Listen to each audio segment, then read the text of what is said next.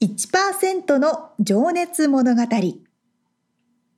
海外に住んでいる日本人は日本人総数のわずかに1%この番組では海外進出や起業を果たしたビジネスオーナーや経営者また各業界のプロフェッショナルな方々へ対談形式でインタビューをしていきます。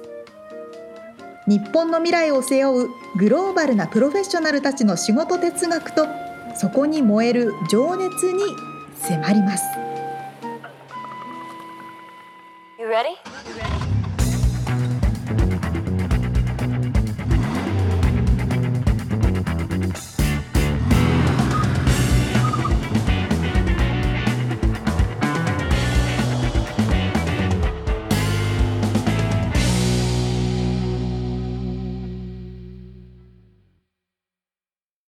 こんにちは。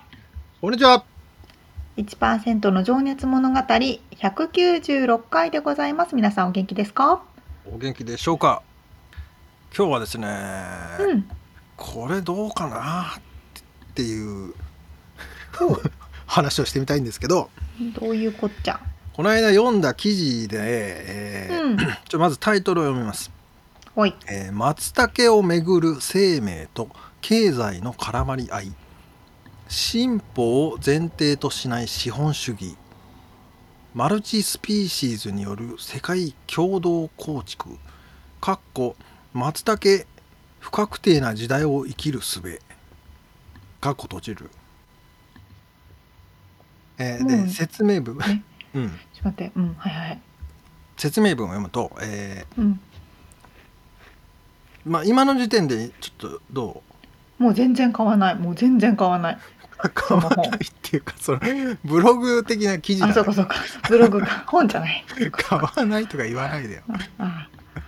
えー、で説明文というか説明文じゃない。僕が気になったポイントですね。ああ OK です、えー、人類が文明を軌道修正することができるとすれば進歩や規模の思想から抜け出した無数のマイクロアントレプレナーシップ、点マイクロプロジェクトによる社会システムの分散的代替にかかっていると思っているのだが、うん、その観点からもノンスケーラブルなプロジェクトは、うん、拡張に向けてエンジンを吹かさない、うん、かっこそれゆえ多様性に富んでいる。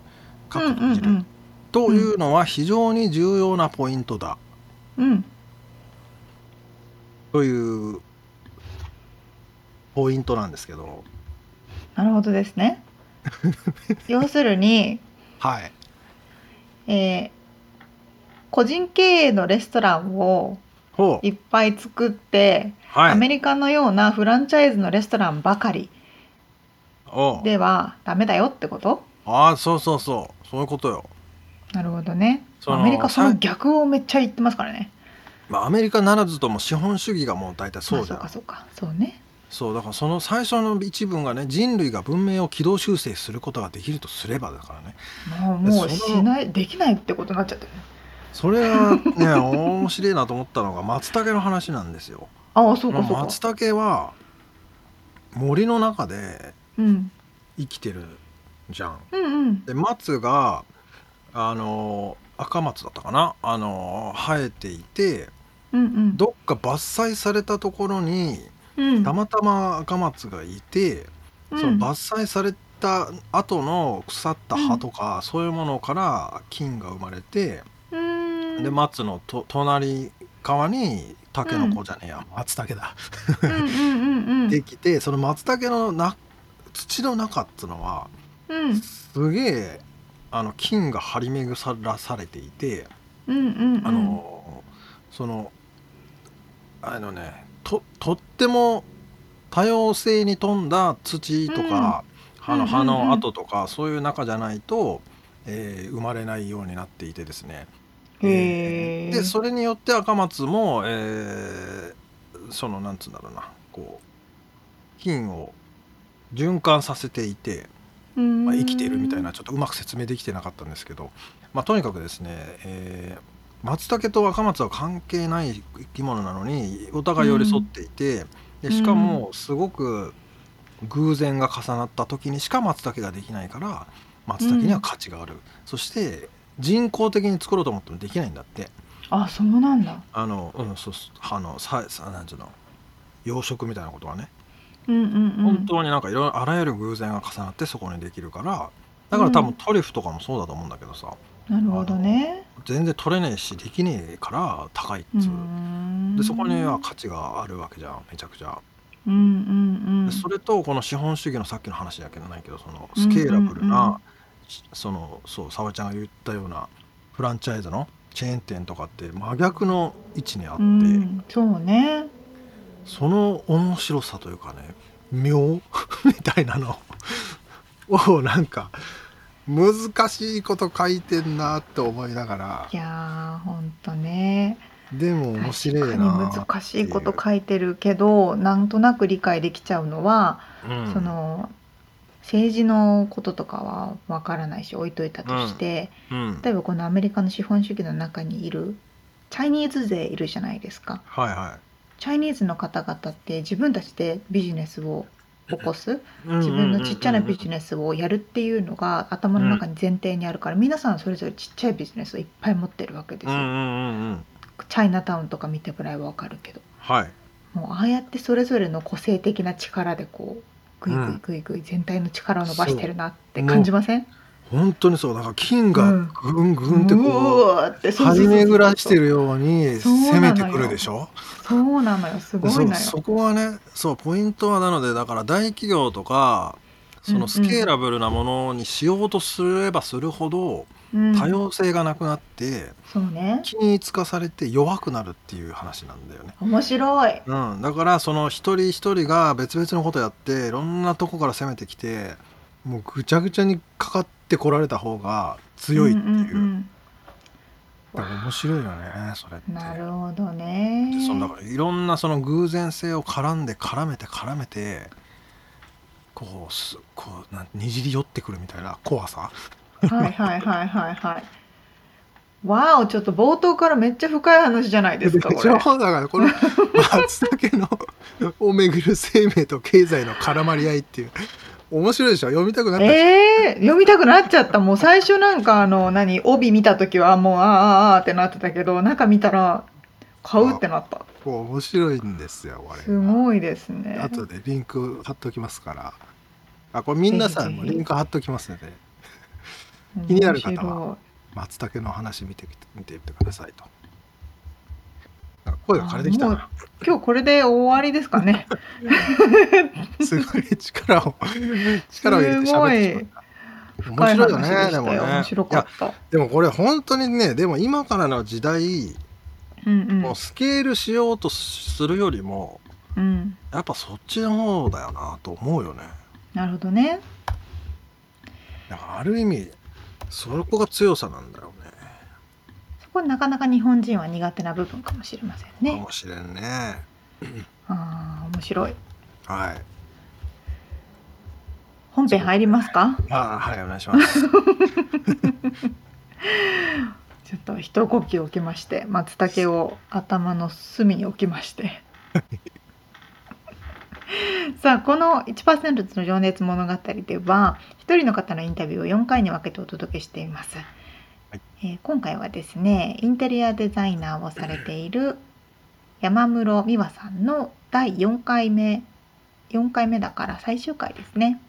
はい、えー、美和さんのね先週までがインテリアデザイナーとしてもう学びは止まらないというお話をね、うんうんうん、LA のテレビのオタクだったりニューヨークだったりハワイだったりもう本当ねいろんなとこでこうそうなんこう知見を増やしていらっしゃるわけですけど、まあ、あの今からね将来に向けた、えー、ビジョンと、まあ、日本に帰って今はねあの拠点を移してまたハワイとカリフォルニアにももちろん拠点を残しつつですけど、うんうん、活動していくってことでどんなこと考えてるかっていう話。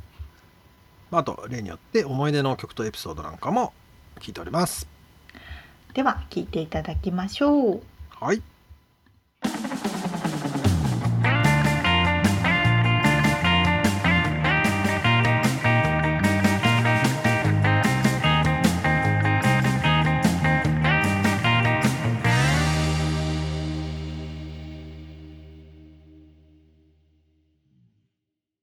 はい、じゃあ今からですね、ちょっと未来を意識したお話を伺っていきたいんですが、はい。あなたにとっての幸せって何ですか？これお仕事以外でいいんですよね。もちろん何でも。あ、もう友人とか家族でみんなでご飯を食べることですね。ご飯を食べてお酒を飲むこと。シンプルなんですけど、これも。ねえ。特にね、このコロナになってしまってから、みんなで集まってワイワイってできなくなってしまったじゃないはい、改めて思います。いや僕もね、それは大共感、大賛成ですね。うん。なんまあでも大家族だしね、美和さんは兄弟も多いし、そういう思い出とかもあるのかな？そうですね。あと、ごひいきのお客様と一緒にはい。ご一緒させていただいたりとか、あのお手伝いお家のお店の方のあの職人さんたちと一緒にご飯食べたりもうちっちゃい時からもいろんな方と一緒にご飯を食べたりお酒を飲んだりっていうのがあったので、そうですね。みんなと一緒に囲む食事をすることが幸せだと思います私は。素晴らしい。僕この間見た映画のね、えーまあ、ちょっと題名は伏せて、えー、まあ世界が終わってしまう的な ちょっと話なんですけど、うん、最後のシーンは食卓で、えー、こう親愛なる人たち、まあ、友人とか家族とかと酒を飲んで笑ってそのまま行くっていうシーンでやっぱそれが幸せなんだよなって思いましたね。うん、私もそう思います。ねあのー、なかなかでもそれって難しいことでもあったりするのかな？なんだろうな。いや、僕もね、なんかその子供の頃というか、あの、小学校の頃は、割と家族で食事を、食卓を囲むのが当たり前だったんですけど、うん、なんか高校生になり、えー、だんだん大人になってくるとみんなバラバラになってくるじゃないですか。うんうんはい。なんかそういうのをまたこう取り戻すってしてるってなんか素晴らしい今はでもじゃあ皆さん食卓を囲んでるのかな？皆さん。そうですね。あの各兄弟にまあの子供たちがいるので増えてますね。孫が集まって。じゃあ賑やかになって。賑やかになってます。お正月とかはみんな集まってあれなのかな？そうですね。うん。はい。まああんまりね、ねコロナ禍だと まあ家族だから別にいいか。そうですなかなか言いにくいですよね。まあね、ね。気をつけながら。ねでも本当にありがとうございます。一番わかりやすくて温かい場所ですよね。空間ですよね。あの、はい。うん。まあやっぱりそこもやっぱ銃って絡んでくるんだな。まあもちろん食も絡むけど。うん、そうですね。えー、じゃあ、えー、次の質問。えー、っとですね、未来を意識して、自分に課していることとか、まあ、習慣化して継続していることとかってありますか？お仕事絡みだと、やっぱりトレンド、インテリアのトレンドを欠かさずチェックすること。ちなみにお仕事絡まないとあります？ヨガしてます、ヨガ。ああ、そうなんですね。はい。それは、なんで体を精神統一もありますし、あまあ、体のメンテというか、まあ、ストレッチというか、はい。はい。あの、バランスを整えるみたいな。自分でやられるんですか？こう先生にレッスンしてもらうとか。レッスンに行ったりするのが多いです。うん。んえ、どれぐらいやられてらっしゃるんですか？それこそ10年以上やってますね。へえー、すごい。またラホヤとかは合いそうだな。まあハワイも合うか。ヨガっていうなんか気持ちよさそうだね。そう言ってたんですけど汗がダーって出るようなホットヨガに行ってます。へえー、そっかそっか。じゃあそれはまあ仕事にも役立ってるんだその精神落ち着かせるみたいな。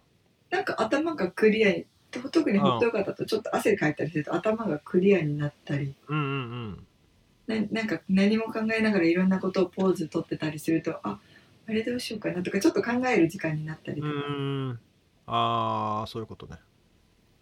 ま板倉さんもサーフィンされてる時なんか、はい。頭がクリアにあねそうです。なったりしますか、真っ白です メリハリをね本当にリフレッシュされます。なんでなんすよね。な何にもなくなっちゃいますね。今日もねでも今日も朝海入ってたんですけどはい。めちゃくちゃ透き通った海でなんか綺麗でね今日は特に。あの水を越え透き通って越えた太陽のゆらゆらが海底にこう映ってるあのゆらゆらしてる光はい。を見てるとねなんかもう本当になんかなん抜け殻のようになってましたね。なんかそれずーっと眺めて。綺麗ですよね。やっぱり人間海から来たからああ。ねお魚さんから来たから海から来たからやっぱり落ち着きますよね。ね。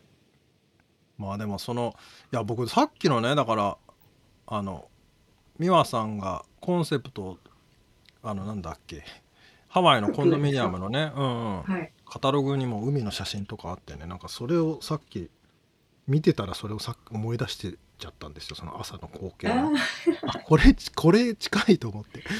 こういう感じと思って。ー 綺麗でしたね。今日クリアだったんですね。そうそう。今日はなんか特に、まあ、冬は割と綺麗になったりするんですよね。空気もそうだし海も。うん。そうかヨガをやられるんだはい。いだな。えー、じゃあちょっと次の質問いきますね。はい。直近の目標や挑戦したいこと将来的なビジョンって何ですか、えー直近の目標です。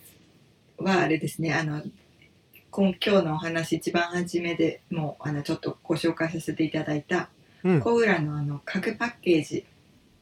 はいそのはい。コンドミニアムですね、ハワイにはい2022年の夏か秋頃に完成予定のそうですね。コンド用のパッケージ。はいはい。はいパッケージのプロモーションが今の直近の,、えーちょあの目標でうん。将来のビジョンはですねあのこのウィズコロナ時代でお家の時間増えたじゃないですか。はい。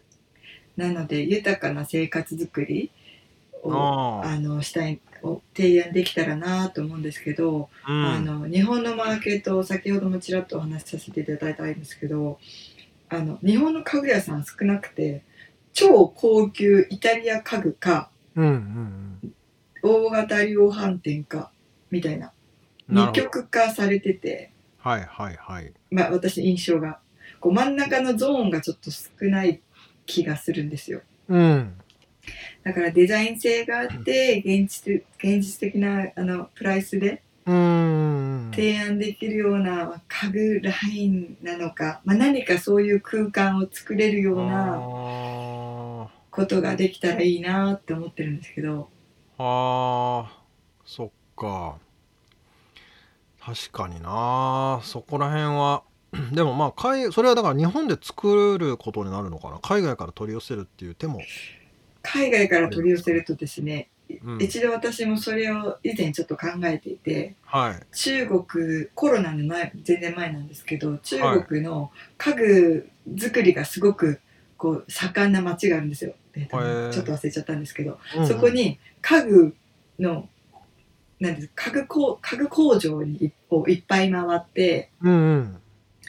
ちょっと日本で前結構前から考えてるんですけど家具をなんかデザインが良くていいこうプライス設定でできないかなっていうのを考えてて見に行ったりもしてたんですよ。なぜかというとやっぱり海外で今私たちが取り扱ってるアメリカで取り扱ってるブランドの商品って大きすぎるんです日本のうちには。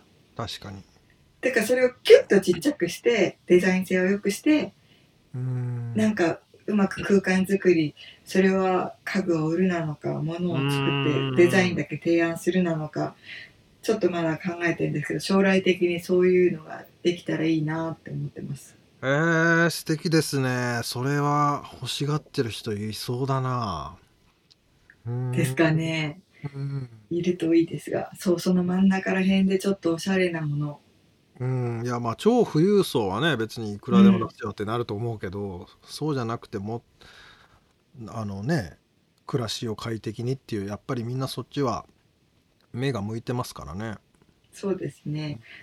で、やっぱりこう、まあ、コストがかかる分、そんなにこうすごくあの大型量販店さんみたいな価格では出せないかもしれないんですけど、うんうん、なんかいい現実的なこういい感じの値段設定でいけない、うん、何かできないかなっていうふうに思っていてなんかあれですね最近の流行りだと日本の若い世代の30代、40代の方の流行りだと結構カリフォルニアとか風とかあるんですよ。カリフォルニアスタイルとかって言ってたりあのアメリカでいうインダストリアルスタイルっていうのがあるんですけどちょっと黒いパイプだったり黒縁だったりする。むき出しのやつとか？そうとか革レザーとか。あれをねブルックリンスタイルって日本だと言うんですけど。ああなるほどね。なんかそういうのがちょうどアメリカのトレンドが入ってきているので、うん、なんかもうちょっとそういうものも提案できたりしたらいいなと思ってます、うん、そっかそっか。なんかあと DIY をやってる人も増えてるようであ、そうですよね。うん。うん。それもねなんかそういう参考混ざ混ぜてこれがあれば自分でもできるとかだったらね、うん、デザインモデルがあればできますもんね。そうですよね。うん。なるほどね。いやほんとずっとそこを考えてらっしゃるわけですね。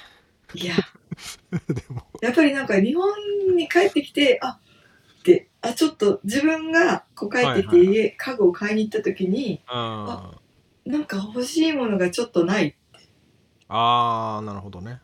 アメリカで普通にこうね変えてた価格帯のデザイン性の良かったものが、うん、あここで買おうと思ったらないって思ったんですよ。うん。そうなんだまあやっぱりでもそのトレンドっていうかそのあの家の時間をこうハッピーにしたいっていうのは今後ますます増えそうですもんね。そうですよね。うん、でそのやっぱりソファー一つ取っても、まあ、僕も食事する時のね椅子とかってなんかやっぱ気分がいい方がいいですよね あのデザインとかもそうだし、さ肌触りとかもね。はい。絶対毎日それ使うしね。そうですよね、うん、なのでなんかそういうのが将来的になんですけど、うん、できたらいいなって思ってます。うん。なるほど。本当に大好きなんですね。大好きです えー、じゃあ、ちょっと最後になりますか、えー、最後じゃないか、え今後活躍するであろう。まあ、ちなみにまあ、そのね、今、あのー、これ聞いてる中で、美和さんみたいにね、インテリアデザインやってみたいとか、あのー、まあ、家の仕事、関わる仕事をしてみたいとかっていう人もいるかもしれないんですけど、まあ、今後活躍するであろう若い世代に向けたメッセージをいただきたいなと。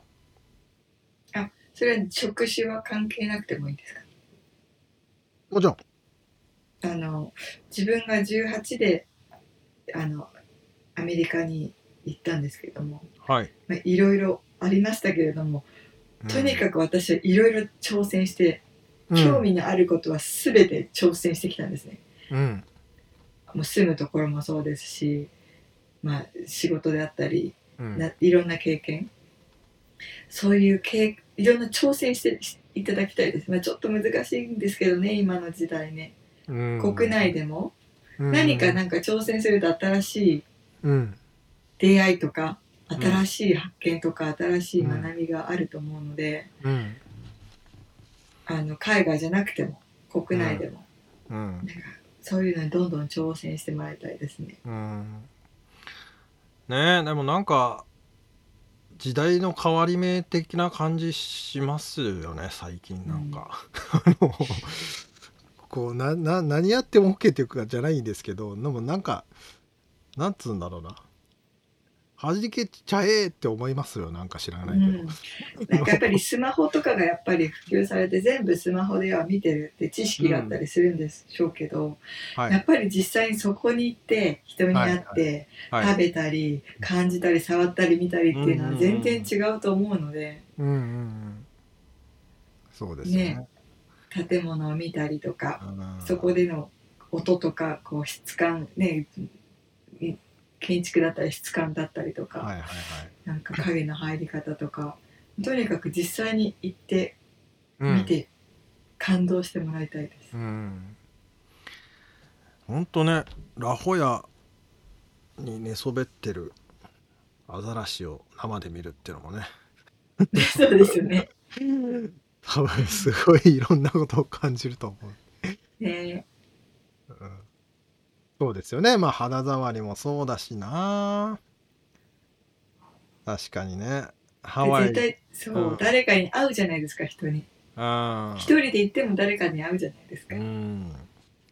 ねでそこに住んでる人とやっぱりあの何か接触することであのそこのここに住んでる人はそこのオーラをまとってるというかそそこのね、うん、あのこう遺伝子で生きてたわけだからあの それと接触するとやっぱ全然なんか違うものを感じますもんね。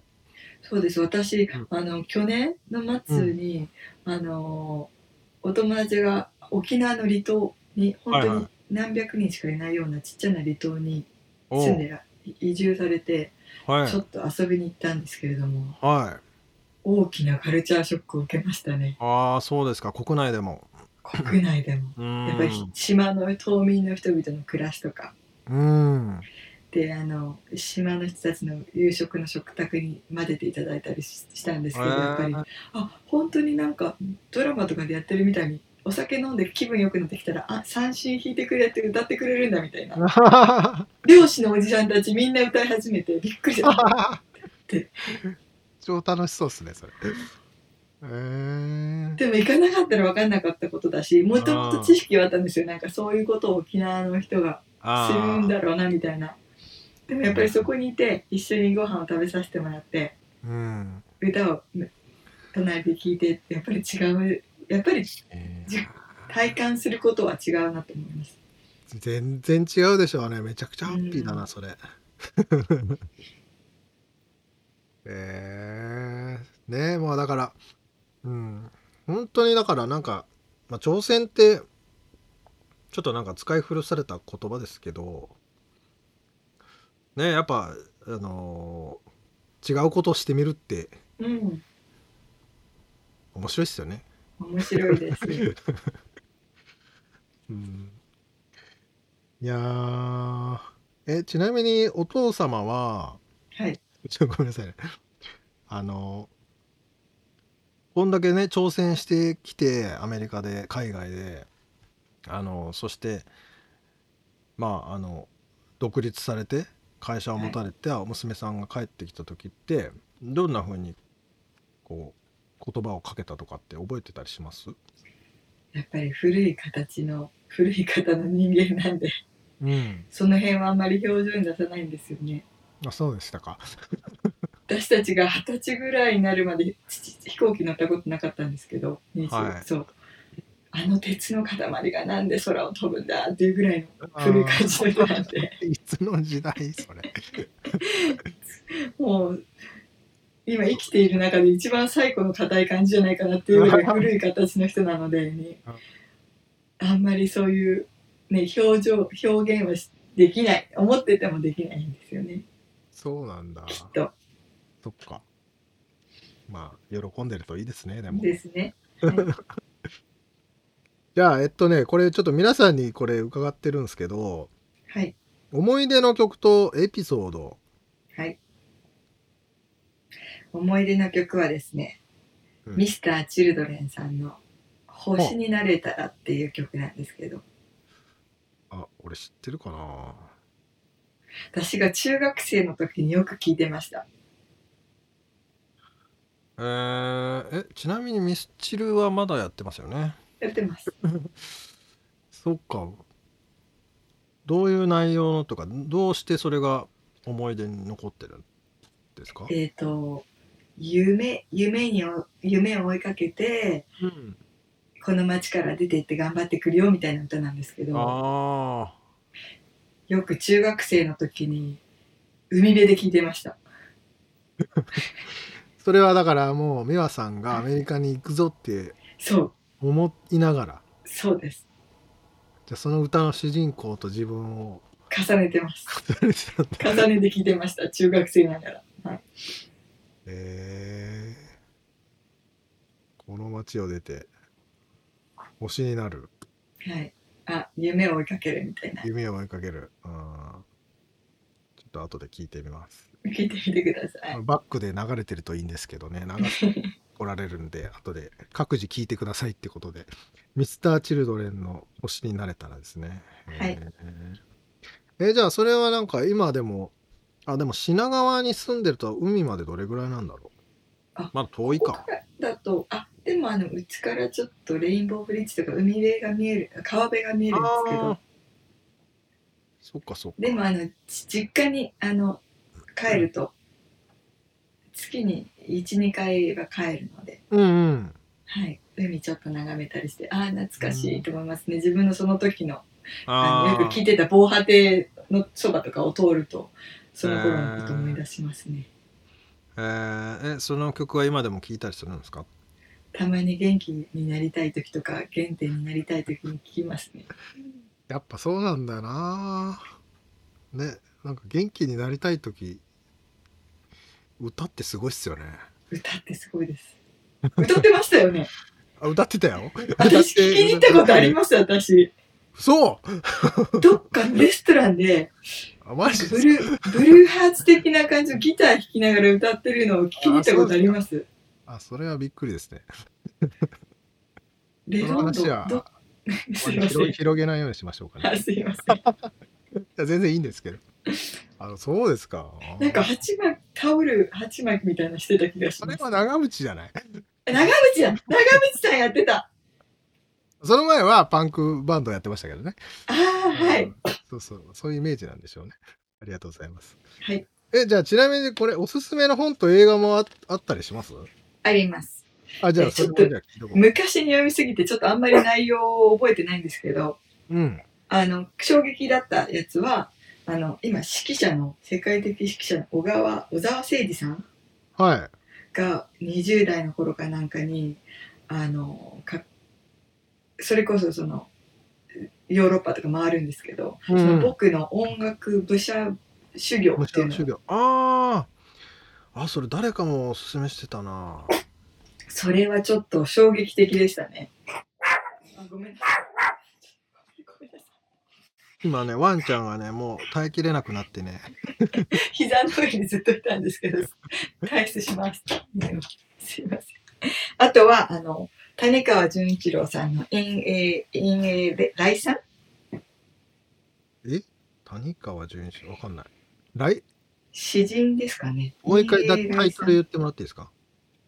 陰影来さん？あれ、私読んでる。読み方ってるかな？陰影来さんっていう。陰影来さん。ちょっと後で調べて貼っときますね、じゃあ。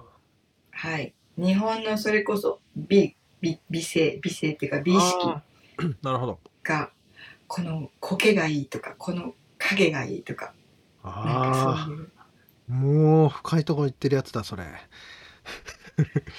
わびさび的なやつああって思いましたね。あそれ面白そうですねでもえー、僕の音楽も社修行もちょっと読みたくなってきたなそうなんだで映画は、うん、私の好きなのはミッドナイト・イン・パリスっていう、はい。ウディ・アレンが監督で、どんな内容？オーエン・ウィルソン。えっ、とですね、アメリカ人夫婦が、えーパリにいるんですけれども、うん。その旦那さんの旦那さんが夜歩いてると、こう、馬車、馬車に、この、ちょ乗っておいでって乗るんですよ。そうすると、1920年代のパリにタイムスリップして、うん。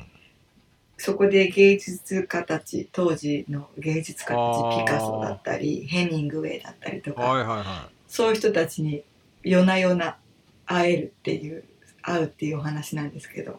リアルに会ってる会えるってことですか？そう。毎晩その時間ぐらいにそこの夜になると馬車が来てそこに乗っていくとその昔にタイムスリップできるみたいなお話なんですよ。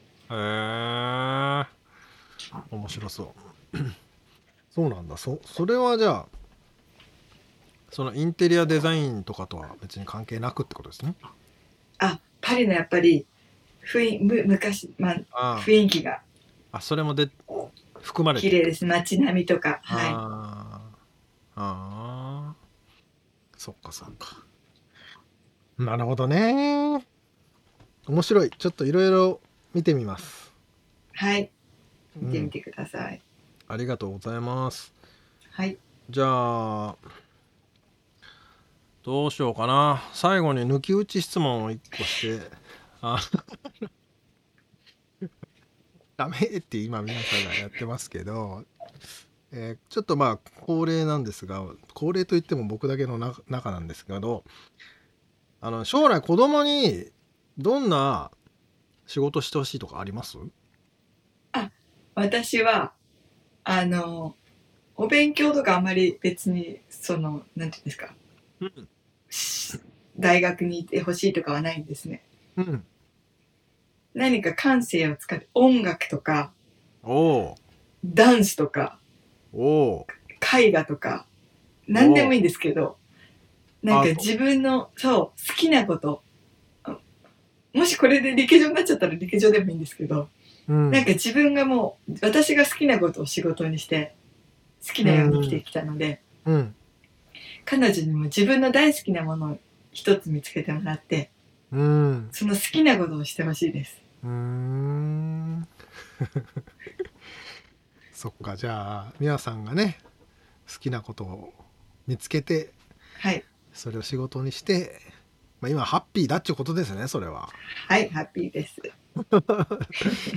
そういうふうになってくれたらなって素敵ですね。でも本当なんか一番シンプルで分かりやすくまあもちろんねあの辛いこともあったというお話もありましたけど。いやなんか好きなことって見つけられない人も結構いるみたいで、はいはい。そうなんですよね。私はラッキーでそう見つけられたんですけど見つけてほしいなって思います好きなこと、まあやっぱりそれはねいろんなものに触れるっていうさっき挑戦するってことにもあれなのかな、うん、じゃないと見つかんないってことですもんねいろんなそうですよねそのまあ皆さんの場合はたまたまたまっていうかあのご両親が部屋の家具好きなの選んでいいよって言ってくれたことがそれのきっかけになったけど、はい、何がきっかけになるか分かんないですもんね。そうですよね。うん、何か好きなことを見つけた大好きなことを見つけてほしいです。そうですね。大好きなことをね。はい。じゃあ皆さん大好きなことありますか？と投げてインタビューを終わりにしようかな。はい、ありがとうございます。はい、じゃあ今日は、えー、室デザインズインク代表スラッシュインテリアデザイナーでいらっしゃる山室美和さんにお話を伺いました。美和さん、ありがとうございました。ありがとうございました。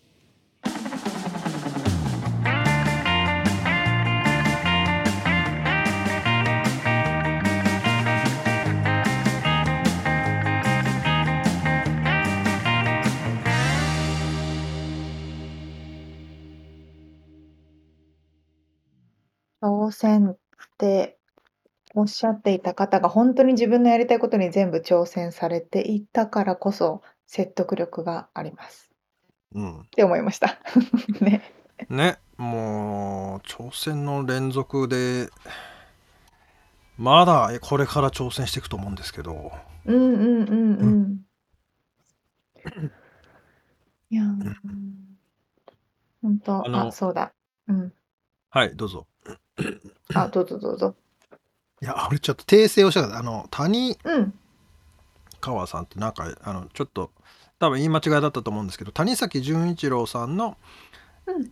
イン・エーライさんという本がおすすめの本でしたので、まあ、そのリンクを貼っときますというはい。でした。はい。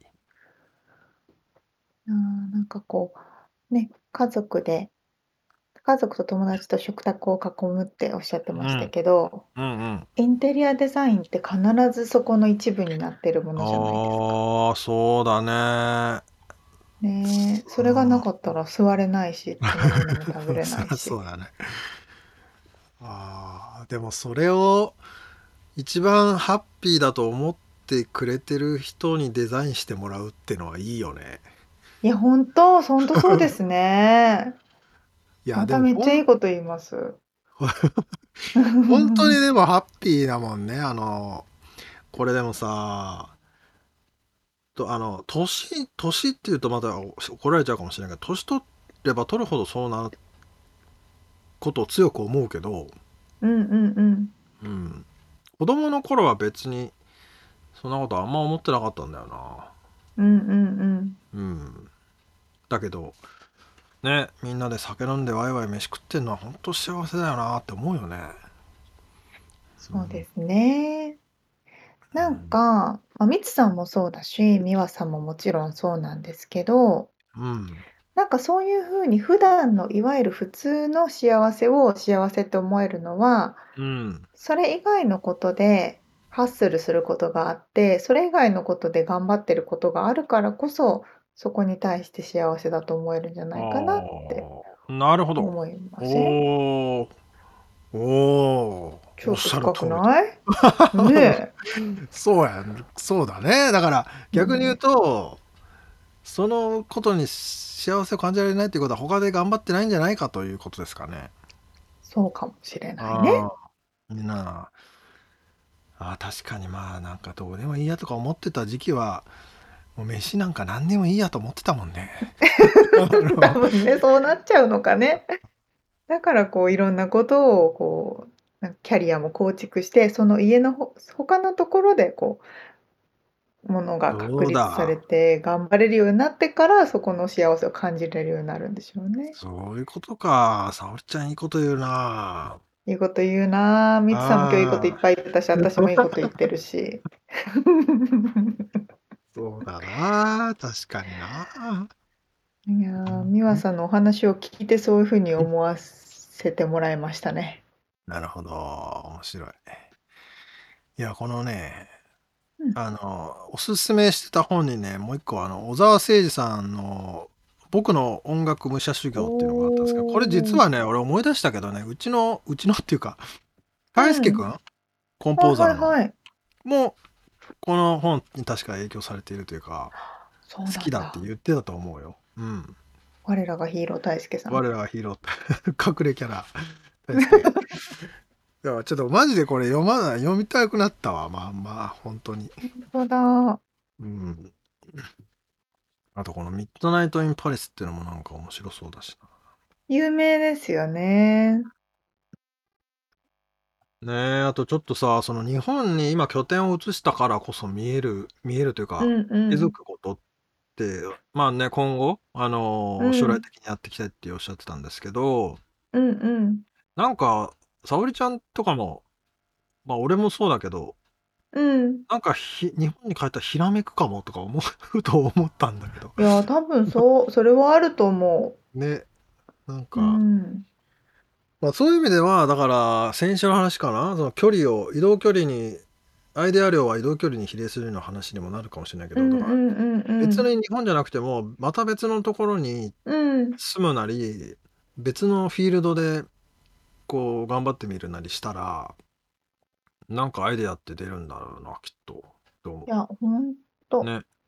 ほんとそう思いますね。なんかね、日本にいたら、日本人であることって何の変哲もないことだけど、海外に行くと日本人であることがすごく価値になって、そうだね。それが武器になるっていうことに気がつけるし、やっぱそういうことでこう環境を変えるってことで発見は絶対ありますね。うん。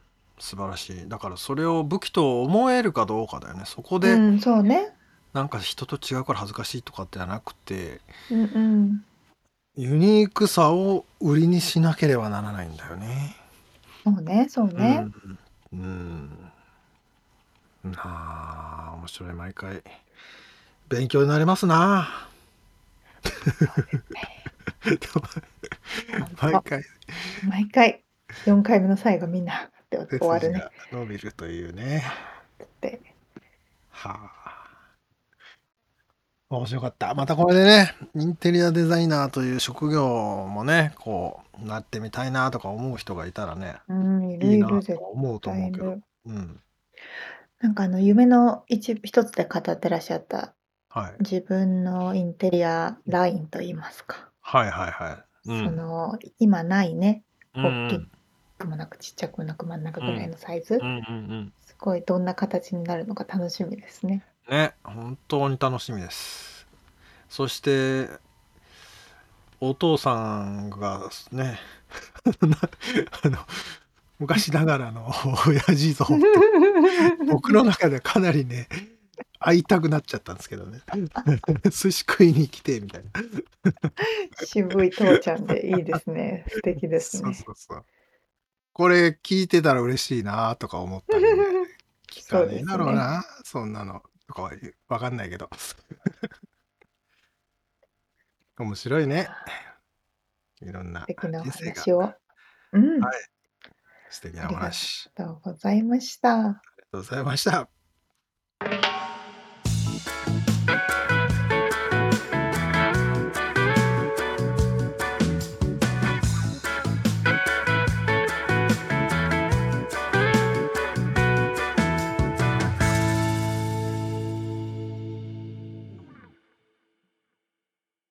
リアルアメリカ情報。よっこのコーナーでは最新のビジネス生活情報をアメリカ・ロサンゼルスよりお届けしてまいります。はい。今日はですね、うん。最近ちょっと YouTube をまたよく見てまして、はいはい。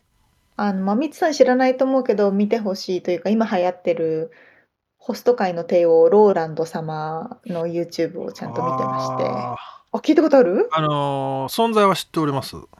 あ、知ってます？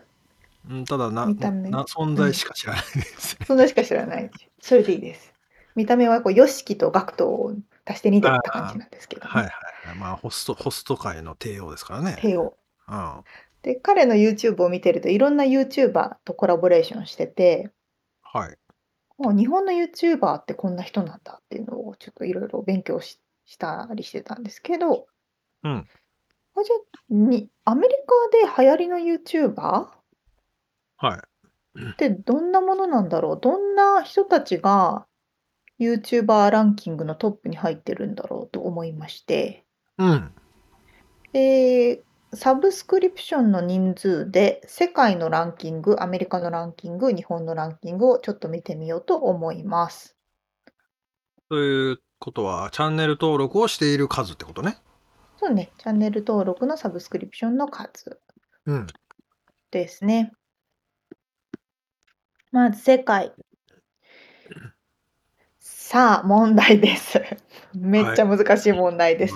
世界の イメージでいいです。イメージでもいいし、何でもアイディアでもいいけど、うん、どんなものがトップ10ぐらいに入ってくるかなと思います？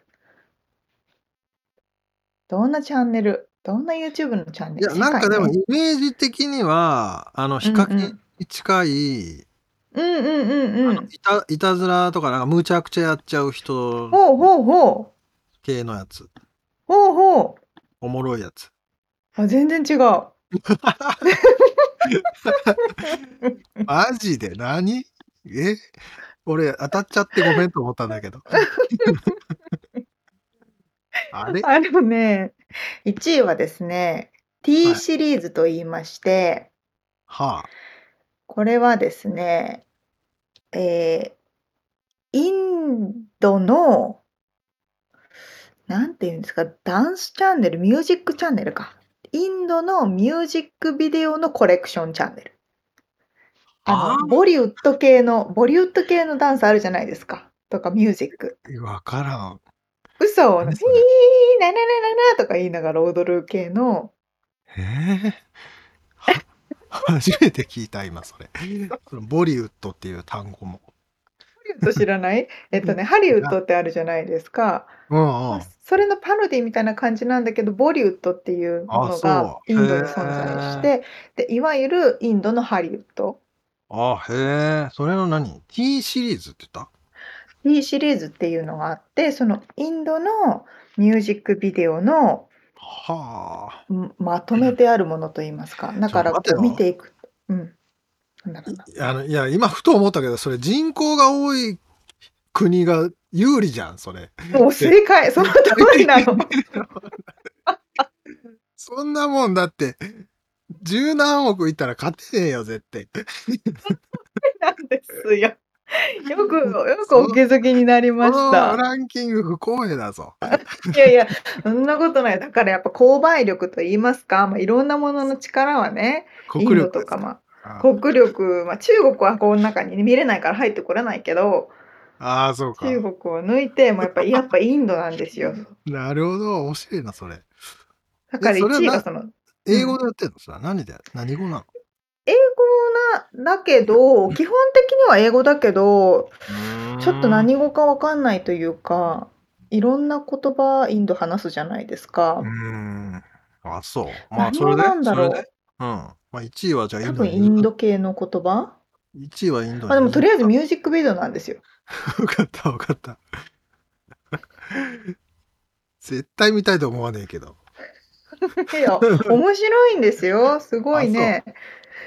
あ、なんか、これこそまさに新しい発見で、ボリウッドね。うん。そうそうそうそう、あ、こういうものなんだっていうね。あ、じゃあちょっと見てみますわ。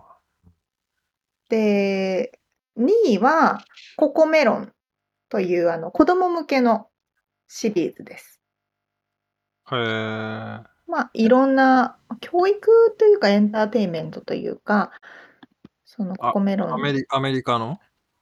そう、これアメリカなんです。うん。そのココメロンという、そのアニメというのかな。アニメーション？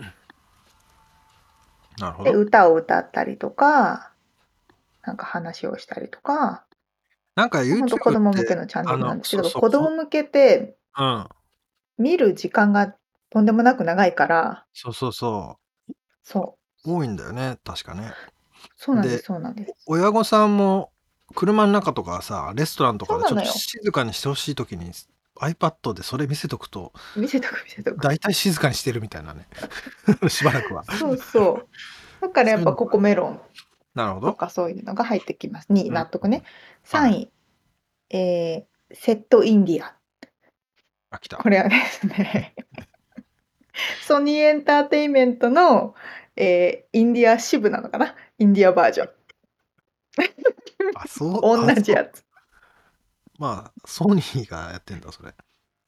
そうそう、一応ソソニーエンターテイ、ソニーエンターテインメントテレビジョンで、へえ。SET、セットなのか SET なのかわかんないけど、インディア。なるほど。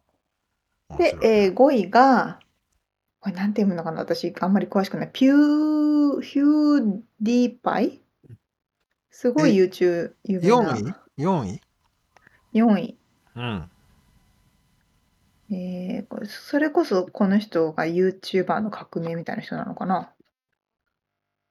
多分それいろんな面白いことやるって言ってた日本のヒカキンみたいな人じゃないですか、い、いたずらしたりとか、うん、そうそうそうそうそれの多分世界版、うん、で5位がまたキッズチャンネルでキッズダイアナショーっていう、うん、ダイアナちゃんがいろんなことをするという。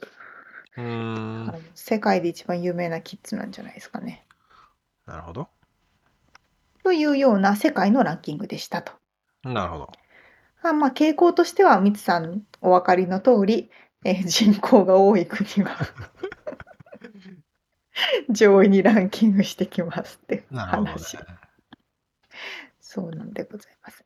えー、ではでは、アメリカ。アメリカのランキングはですね、これはですね、実はさっきお話ししたのが全部入ってきます。アメリカの1位、ココメロン。あの、子供向けのやつね。うん。で、ヒューディーパイ？うん。このエンターテインメントをやる YouTuber の人。で、はい3位がキッズダイアナショーっていう、これもまた子供向け。はい。で、4位が、ミスタービースト。これも子供向け。5位が Like Nas Nas Nas Nastia な何ちゃんって読むのかな？これまあ子供向けの。子供ばっかりだよ。そう。で、6位が WWE。WWE って何だったっけ？プロレス格闘技？ああ。へえ。なぜか入ってきてて、えー、また次、7位が、えー、ビラッドエンド2期という子供向けのチャンネルという形になりましたと。ふん。まあ、ほとんど子供向けでしたね。子供がやってるのもあるんだよね。だから子供が主役で。子供が主役。すごい稼ぐ子供ですよ。うん、すごいよね、本当。もう本当ミリオネアどころじゃない話の稼ぎ方だと思いますよ。うん。えーっとですね、日本。はい。日本の YouTuber ってミツさん何し誰知ってます？いやー、だからヒカキン、うん。えー なんとか社長とか。おすごい。えっと、なんでしょうね。私もそれぐらいしか知らなかったの。先駆者ね、ヒカキンは。そうですね。今ね、ヒカキン4位なんですよ。あ、そうなんだ。そう、1位は、純也さんって人、純也って人？いやー、わかんないわ。いや、私も知らなかったんだけど、この方が1位なの。な、それも何面白いことやるし。面白いことやる人。うん。なんか、風船とか食べ物とか、なんかそういう系のいろんなことやってる感じがするけど。ああ。で、2位がキッズラインという子供向けのアニメーションかな。ほう。で、3位がせんももアイシーという、これはせん、せんちゃん、ももちゃん、アイシちゃんかな？がリアルな子供たちが出てくる YouTube チャンネル。まあそこもじゃあやっぱ子供なんだね。やっぱ子供なのね。そして続いてヒカキンはじめ社長というあ、はじめ社長ね。はい。そうそうそうそんな感じの世の中になっておりますと。ほんで何？ローランドの話はただ導入の、ただの導入で使っただけです。あ、そう、ロー、あ、そうですか。ローランドが気になっちゃった？うん。何の話するのかな？どんな話なのかな？どういう人なのかな？みたいな。あ、ローランドでもめっちゃ、めっちゃすごいですよ。あの、まあ、ホス元ホストなんですけど、今はこう起業家としてされていて、あ、へえ。彼は、こう、すごいお笑い芸人みたいな人なんですよ。うーん。っていうのは自分でも公言してますけど、ホストはあの言葉を使って話す仕事だから、お笑い芸人と同等に並べるぐらい、自分もこなるほどね。う、常に訓練してきたみたいな人で、そうそうそう。へちょっと見てみてください。え、沙織ちゃんはその上位 5, 5個の中のどれか見てるやつとかあるの？そのサブスクリプションないんだ。でもほら、みつさん、今夜 T シリーズをね、サブスクリプション しなきゃいけないから。さあ、まあそうね。さ、なんか見てます ?YouTube。いやー、あの、ひろゆきのだべってるやつとかたまに見たりとか、あとなんだろうな。最近はあれね、なんか NFT とかさ。メタバースとかそういうののちょろっと勉強系みたいなやつとか、うん。あとなんでしょうね。まあサーフィンのやつとかかな、あとは。うんうん。うん。沙織ちゃんは？うーん。まあ、ローランド。というこのね、私たちあんまり YouTube に詳しくない2人がこう、ちょっと薄っぺらい会話をしてる感じに すいません。そうですよね。アメリカの、でも、あのー、なんだったっけ？あの、面白い人たち。だろう、アメリカの YouTuber ってだ、誰が言ってたローガン・ポールとかな。まあなんかね、あんま見見ないんだけどね。まあそういうのがよく出てくるなっていうのはあある。こう、ちらっとさ、ソーシャルとかにさ、うんうんうん流れてきたりしてさ、ああ、そうですねこういうのが面白いんだなみたいなのは、なんとなくあるけど。いや、でももうだから仕事どうなんでしょうね。みんな見てんのかね、普通に。出るんじゃないです？あ、うちの妻はね、ちなみにね、言ったら怒られるかもしれないけど、なんかその韓国のねうん。カオルカオルさんっていう人がね、日本あれ日本人かな、韓国人かな？韓国料理を食いまくってるやつとかね。へえ。なんか Vlog 的なのもよく見てんな。ああ。あの、アスマールとかじゃなくて、一回やったじゃないですか。ASMR。ああ、で、めっあちゃ食べてる動画とかもあるけど。あ、そういうのよりもなんか、こんなカフェ行ってみましたとか、そういうやつとか、まあ、あと、家の中の、まあ、なんつうの？キッチン周りの紹介とか。分かっちゃいました。これじゃないですか？さっきの松茸の話がつながる先。え？ここれから、ちょっと待って、さっきのっていうのは、これ先々週ぐらいのエピソードで松？茸の話をしてますからね。先ち週あれ、このえ今回？今回の冒頭ですよ。あ、そうだっけ？もうかれこれ昔の話のような。あ、そう、濃い松茸でしたけど、はい。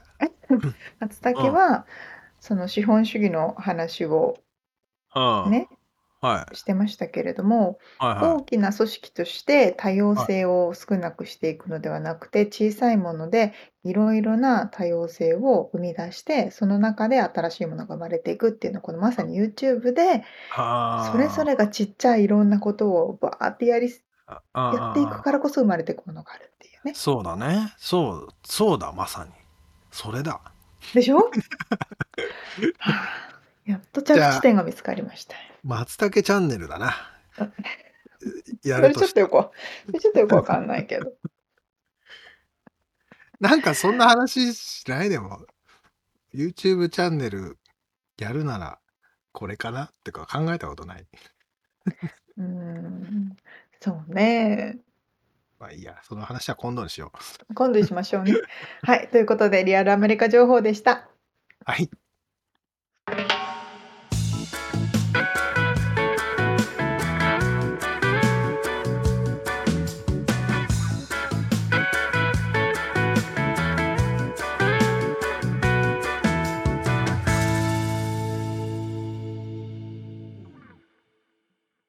締めのコーナーです。質問。はい、質問。えっと、例によって俺もなんか答えをあまり用意してないんですけど、ほうほう。パッと思い浮かんだ質問。ええ、え。沙織ちゃんは眠れない夜ってありますか？眠れない夜はなかったんですがはあ。えっとねアメリカに来てからなのか、30過ぎてからなのか、たはあ。まにあるようになりました。そういう時ってどうしてんの？それもね、最近ね、うん。方法を YouTube で見たんですけど。方法っちゅうのは何？その、眠れない眠れるようになる方法。あ、眠れるようになる方法？はいはい。なんかこれはなんか、軍的なところで使われてて、その陸軍とか海軍とかアーあ、ミーとかでもつリタリーね。ああアーあ、ミーとか、うん、ミリ軍。タリーで使われはいはい。てる方法で、これやるとすごい確率でみんな寝れるようになるっていうああ、へえ、そうなんだ。方法なんですけど。まあ、目をつむって頭の上から足の先まで順番にボディスキャンをしてくんですって。あ、その実際に手で触るんじゃなくて？ん、動かずに、イメージの中で。そう、意識を頭の先から順番に集中させて、今頭のさ上にあるぞ、おでこにあるぞ、どんな感覚かなっていうのをこうじーっと全身やってくと眠くなるんですって。へえ。全然信じてないでしょ。ま、あの、マインドフルネスマインドフルネス？そうですね。マインドフルネス？に近いね。そうそう、ほぼほぼ一緒だと思います。うん。そんなミツさんはありますか？え、ちょちなみにそれで寝れるようになんの？うん、私でもほとんど寝れないことはないので、だいたい。頭鼻ぐらいで朝になってるかな。頭の先からやって。ああ、早いじゃん、なかなか。そうそうそうそう。俺はねありますよ眠れない夜はもちろん。お。結構思春期の時とかもあったんじゃないかな。ええ。まあでもね最近というか二十歳超えてからとかうんうん。の眠れない夜はうん。もう寝寝ないっていうことにしてる。逆に？うん。えでまあ本を読んだりうん。あのなんか考え事をしてみたり。うんうんうん。でよくね俺そのあるんだけどね 考えごその眠れない夜でパッて起きた夜中に考え事をするとすげえいいことひらめいたみたいな確かに。ことがあったりしてメモするんだけど。うんうんうん半分ぐらいは朝起きてなんじゃそりゃってなるんだけど半分ぐらいはおおみたいな。今度のなんかコラムのネタにしてみるかとか思いついたりはしたりするしね。へえ。でもあの寝れねえなら寝てやるかこの野郎っていう。逆にね。あの態度で挑むようにしてる。新しい。それいいかもしれないと寝る眠くなることもあるし。ああ逆にね逆寝よう寝ようと思ってるとなかなか寝れないですよね。そうそうそうそうだからねこの野郎と思って寝ないっていう。確かに。まあでも極論極論ですけど一番眠れる方法はうん。私は数学の難しい公式を解く そんなのと数学の難しい公式を探してくる時点でもうねあねそうね。そうでしょそうでしょどこにあんだそれと。あ自分の嫌いな教科嫌いだった教科を、えーやるともう速攻眠くなる。でもさどういう時にそのあの眠れなくなったりするのってなると俺はなんかやっぱ緊張してる時とかなのかなとか思ったりするんだけど。うーん。そ だからそういうストレスみたいなのはなくしたいなとは思うんだけどね。うんうんうん。だからその数学の問題解こうとか絶対思わないけど。逆にストレスになっちゃう。確かに確かに。まあこうリラックスしてまあそう寝るか前のねヨガとかしたらいいんじゃないですか？うん。まあ大体でも波乗りとかしてたらそう。か確実に3秒ぐらいで寝てんだけどね結局やっぱね運動するっていうこともあれですな。体の疲労はうん、その影響しますからね。うん、とまあねその眠れない夜皆さんどうしてるかなっていうね増えた増えてるかもしんないよねこのこのパンデミックで、そうですね。ね眠れない夜の総数。そんな時には1%の情熱物語でも聞いてやってください。沙織ちゃんいいこと言うな。そうなの。今回はちょっとねいいこと言うのよ。そうね。そうすると眠くなってくるからねきっとね。結構多分眠くなると思まあ、そんなオチにしときましょうか。うはーい。ということで今回お届けしましたインタビューの内容とリアルアメリカ情報のインフォメーションはブログに掲載しております。podcast.086.com、podcast.086.com、または1%の情熱物語で検索してみてください。はい、えーっと、番組面白いなと思っていただけたら、ぜひフォローをお願いします。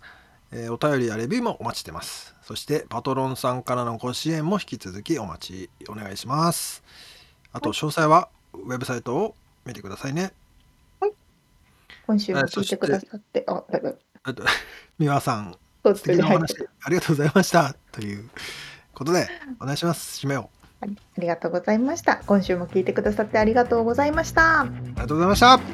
また来週お会いしましょう。じゃあね